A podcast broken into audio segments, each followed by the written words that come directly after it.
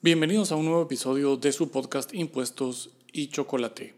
Hoy 22 de agosto de 2020, yo soy Mario Barchila y en el episodio de hoy trataremos algo que estuvo un poco de moda por allá por el año 2013-2014 con una modificación en el reglamento del IVA. ¿Pagan o no pagan IVA las propinas? ¿Pagan o no pagan impuestos las propinas?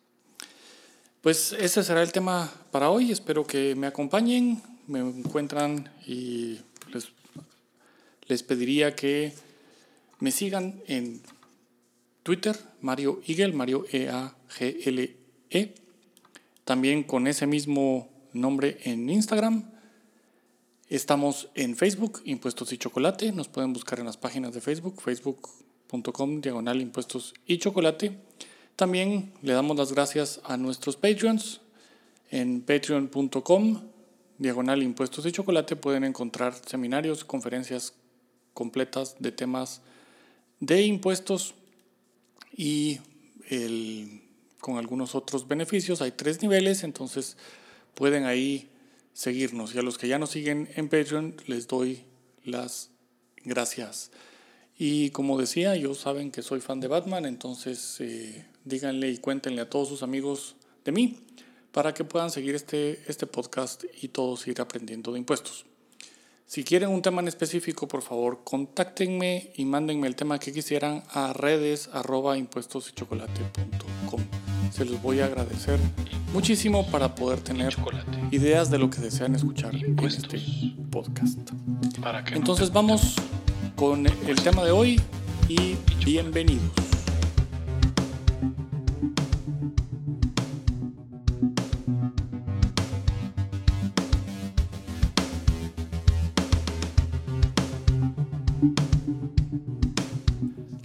Vamos a empezar pues con, con algo para motivar y darnos un poco de, para de que risa. nos. El contador público mexicano Luis Manuel Pérez Inda estableció una frase muy, muy, muy, muy interesante para esto de nosotros los que nos dedicamos al derecho tributario y somos abogados tributaristas. La rígida tesis que se ha manejado de los especialistas en derecho, el desconocimiento de la ley no excusa su cumplimiento, debe enunciarse en materia fiscal de diferente manera. La oscuridad y complejidad de las leyes fiscales no excusa su cumplimiento. Entonces, eh, pues con eso, con esta frase, le damos la bienvenida a usted que nos está escuchando y, le, y empezamos con el tema, que realmente es mucho del problema que hay, es que nuestro legislador, el Congreso de la República, sabe de tributario lo que, lo que mis peces payaso de mi pecera entienden de la vida del ser humano y luego llega esto a manos de la administración tributaria y llega a manos, tristemente, de jueces y magistrados que tampoco conocen mucho o nada de la materia, como lo dejan plasmado algunos en sus sentencias. Y nosotros, mientras tanto, los contribuyentes, estamos a la merced de lo que se le pueda ocurrir al administrador tributario, que es la interpretación, y por eso salen ahí dando criterios institucionales, lo cual es contradictorio con otras declaraciones que, ponen en las resoluciones en cuanto a que la administración tributaria no interpreta la ley, sino que simplemente la aplica. Entonces, si no interpreta la ley, dejen de estar poniendo criterios institucionales porque eso es interpretar la ley. Claro, no se puede aplicar la ley sin interpretarla.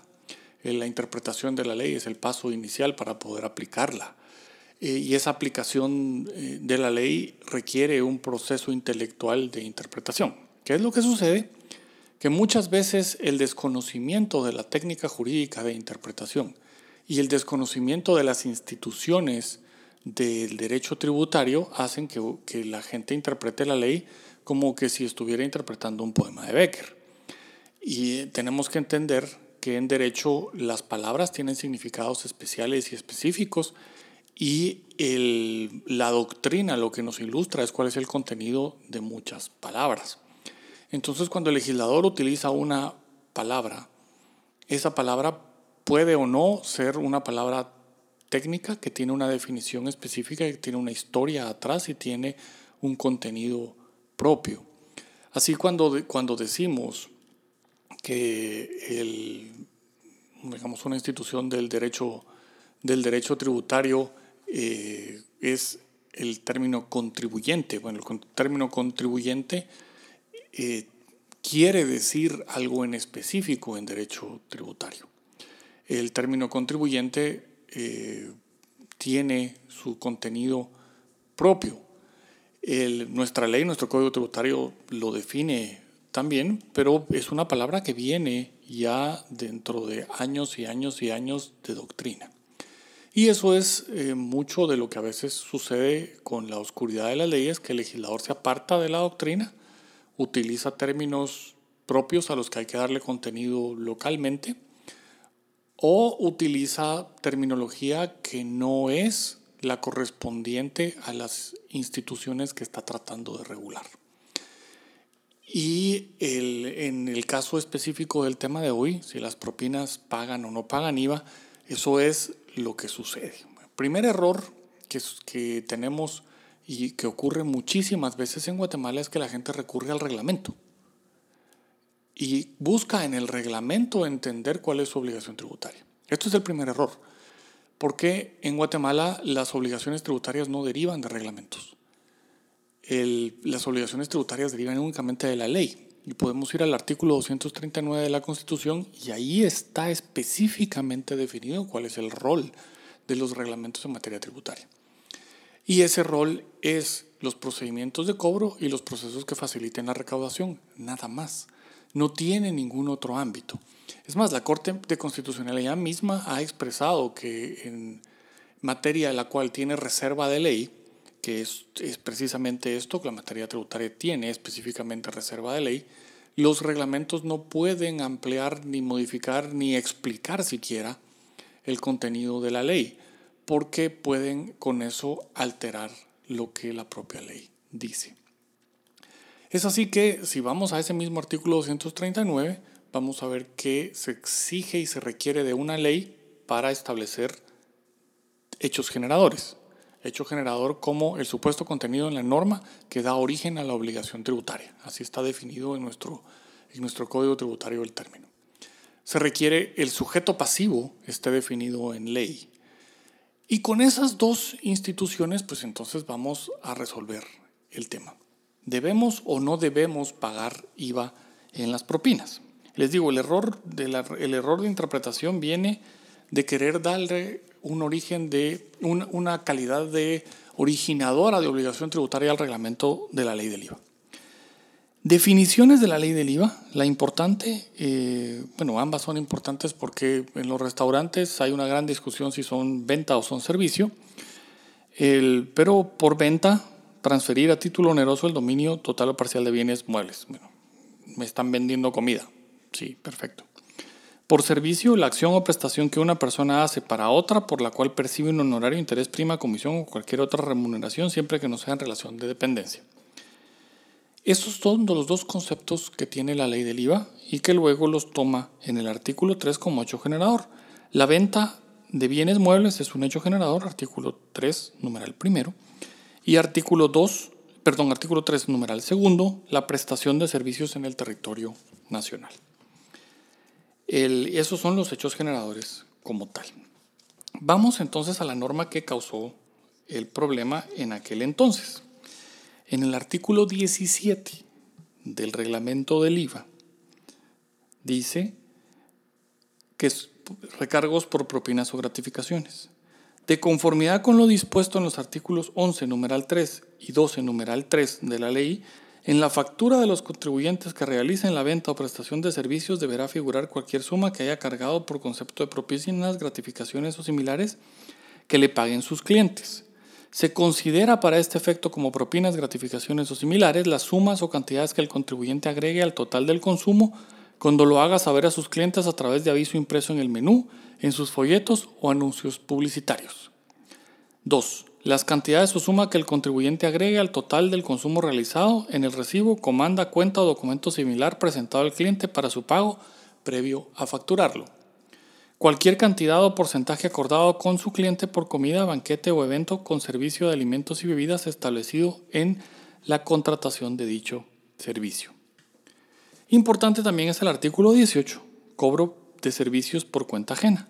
Para los efectos de lo establecido en el artículo 12, numeral 3, si bien refiere al mismo, de la ley, la forma parte de la base imponible cualquier otra suma cargada por los contribuyentes a sus adquirientes y que deben figurar en las facturas, salvo contribuciones o aportaciones establecidas por leyes específicas o que se trate de cobros realizados por cuenta de tercero. Bueno, esto causó problema y esto causa, sigue causando problema y le da problema a los señores restauranteros y me preguntan todavía de vez en cuando, es que en tal restaurante me la pusieron, pero no me la agregaron en la factura, etc. Bueno, no podemos empezar la interpretación desde el lado del, del, artículo reglamentario. Tenemos que empezar la interpretación desde los artículos que ya leí. ¿Hay o no hay un hecho generador en la propina? Y eso es el tema realmente, realmente importante para saber si paga o no paga eh, IVA una propina. No es el reglamento, que porque el reglamento dice y entonces ya tengo que incluirlo. Bueno, no, tengo que ir primero a ver si es un hecho generador. ¿Qué es la propina como tal? Bueno, la propina es una gratificación, es una liberalidad del comensal por la atención que recibió de su mesero. No es una remuneración por una prestación personal, porque el término de gratificación o liberalidad quiere decir que no está obligado el comensal a darla. No es una remuneración, por lo tanto, en el sentido de la prestación de servicios, porque no es que el mesero me está atendiendo a mí y yo estoy obligado a pagarle. Eso sería una prestación de servicios del mesero hacia mí.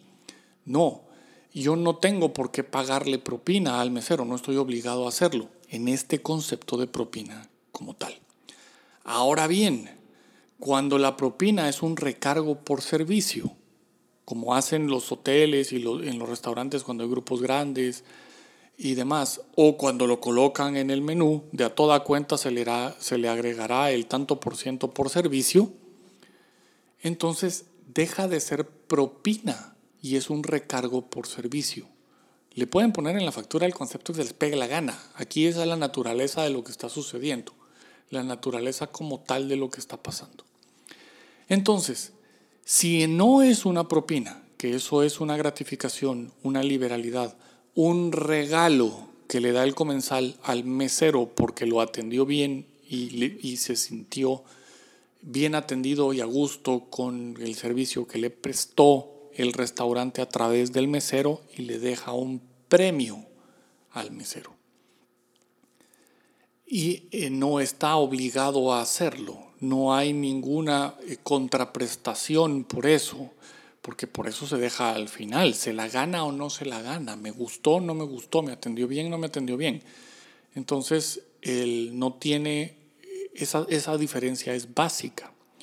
Lo que el reglamento del IVA entonces está diciendo es, y eso está en los, en los tres numerales leídos el, del reglamento, como, como pudieron ver, las sumas que el contribuyente, ¿quién es el contribuyente? el restaurante o el hotel. Ese es el contribuyente. Agregue al total del consumo cuando lo haga saber a sus clientes a través de un aviso impreso en el menú, o en sus folletos o en anuncios publicitarios. Se agregará tanto por ciento de servicio. Perfecto. Eso ya no es propina en el sentido de liberalidad, eso es un recargo. Dos, cantidades o sumas que el contribuyente agrega al total del consumo realizado. El contribuyente es el restaurante. En el recibo comanda cuenta documento similar presentado al cliente. Cuando le pasan esa precuenta y ya está incluido ahí el servicio, lo está volviendo un recargo. Un recargo. Y el 3 dice cualquier cantidad o porcentaje acordado con su cliente por comida, banquete o evento con servicio de, de alimentos y bebidas establecido en la contratación de dicho servicio. Muchas veces cuando uno va a un, a un hotel, a un restaurante y hace una reserva muy grande y demás, y, o un catering o lo que sea, le dicen a uno ahí mismo en el contrato, se le agregará el 10, 12, 15% en concepto de servicio. Y eso eh, está dentro de la cuenta. Bueno, esos son los tres puntos que están ahí y están totalmente acordes con el concepto de servicio de la ley del IVA. Es una remuneración pactada es porque hay una contraprestación, me prestan un servicio y yo estoy obligado a pagar. Eso quiere decir que hay una prestación. Ya no es propina en el sentido de liberalidad. Liberalidad es un regalo. A mí se me dio la gana dejarle al mesero un billete de 100 quetzales en la mesa. Se me dio la gana.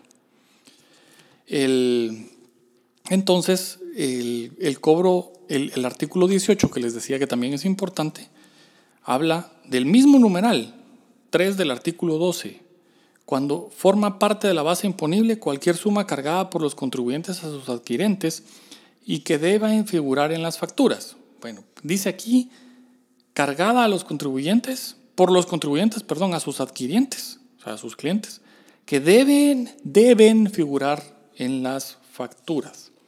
Leamos el artículo 12, numeral 3, para que, para que nos entendamos.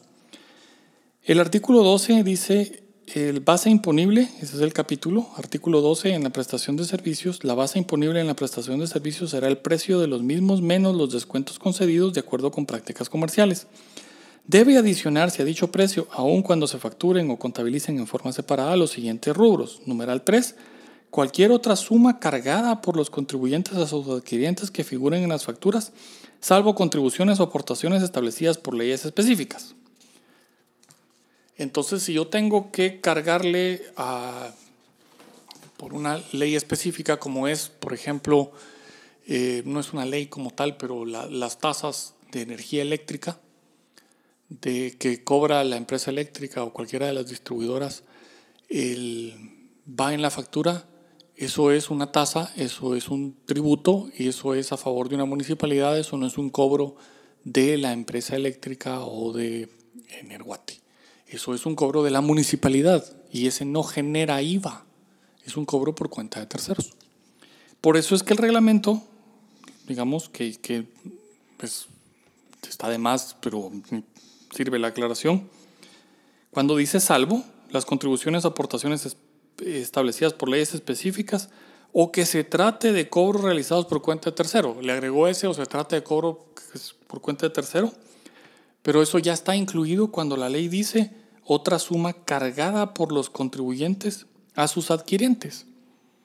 Eso quiere decir que es un cargo de la persona que me está emitiendo la factura. Con esto dicho, pues creo que queda claro que la propina como liberalidad, cuando yo le regalo al mesero, no debe estar en la factura, no se está incumpliendo la ley y es algo que tiene el el mesero para sí.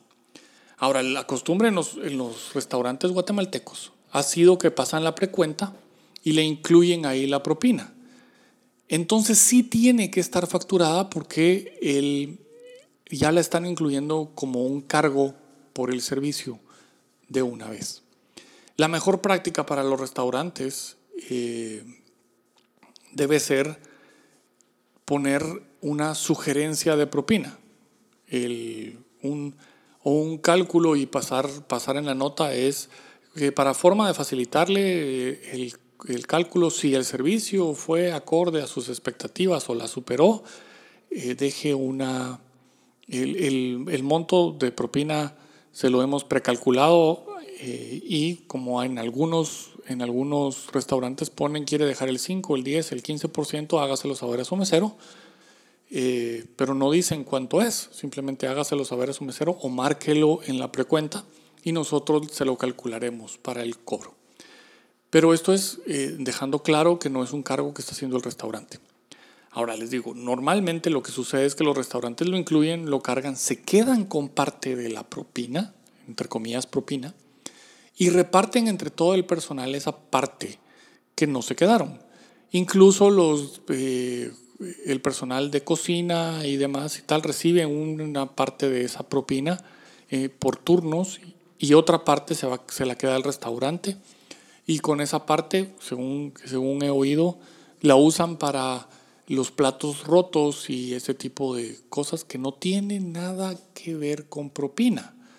Eso ya es un recargo del restaurante por servicio y por eso es que lo usan para eh, reponer platos rotos y ese tipo de este tipo de cosas. Ahí es un ingreso del restaurante, es un ingreso como tal de la relación de dependencia con el personal, Eso es una bonificación extra. Paga impuestos sobre la renta, paga X y demás.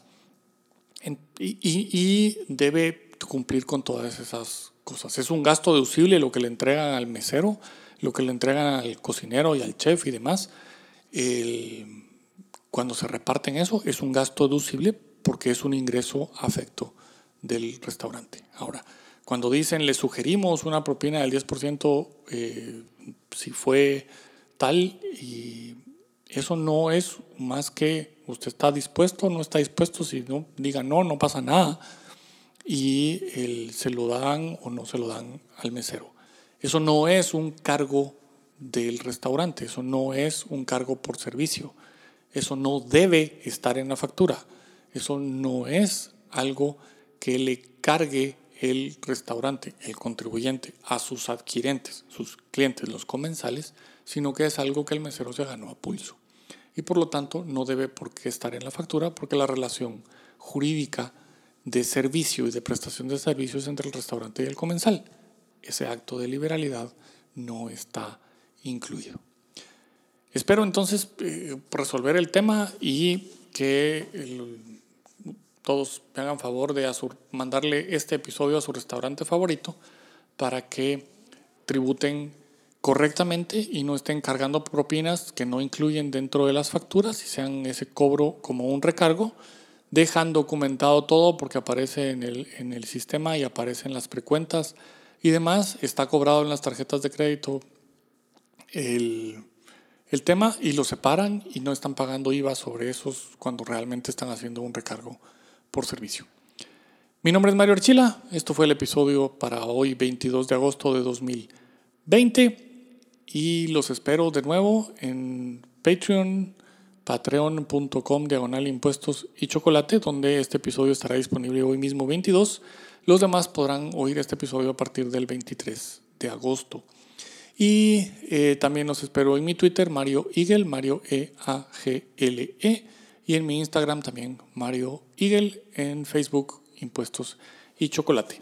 Antes de irme les quiero contar que pues eh, como estamos hablando del IVA, perdón, y esto eh, no me quiero ir sin decirlo, el, unos buenos amigos tienen un servicio importante e interesante sobre certificación de factura, pero certificación de factura con servicios integrales. Vayan y visítenlos en facturas.gt y vean si para pasarse a factura electrónica les puede servir. Tienen servicios para, para pymes y tienen servicios para empresas más grandes. Facturas.gt, vayan, visítenlos para FEL con eh, servicios integrales de manejo contable y asesoría en toda esta parte de la factura electrónica. Es un gusto, de nuevo, mi nombre es Mario Archila y los espero la próxima semana acá en Impuestos. Para chocolate, impuestos para degustar. Impuestos.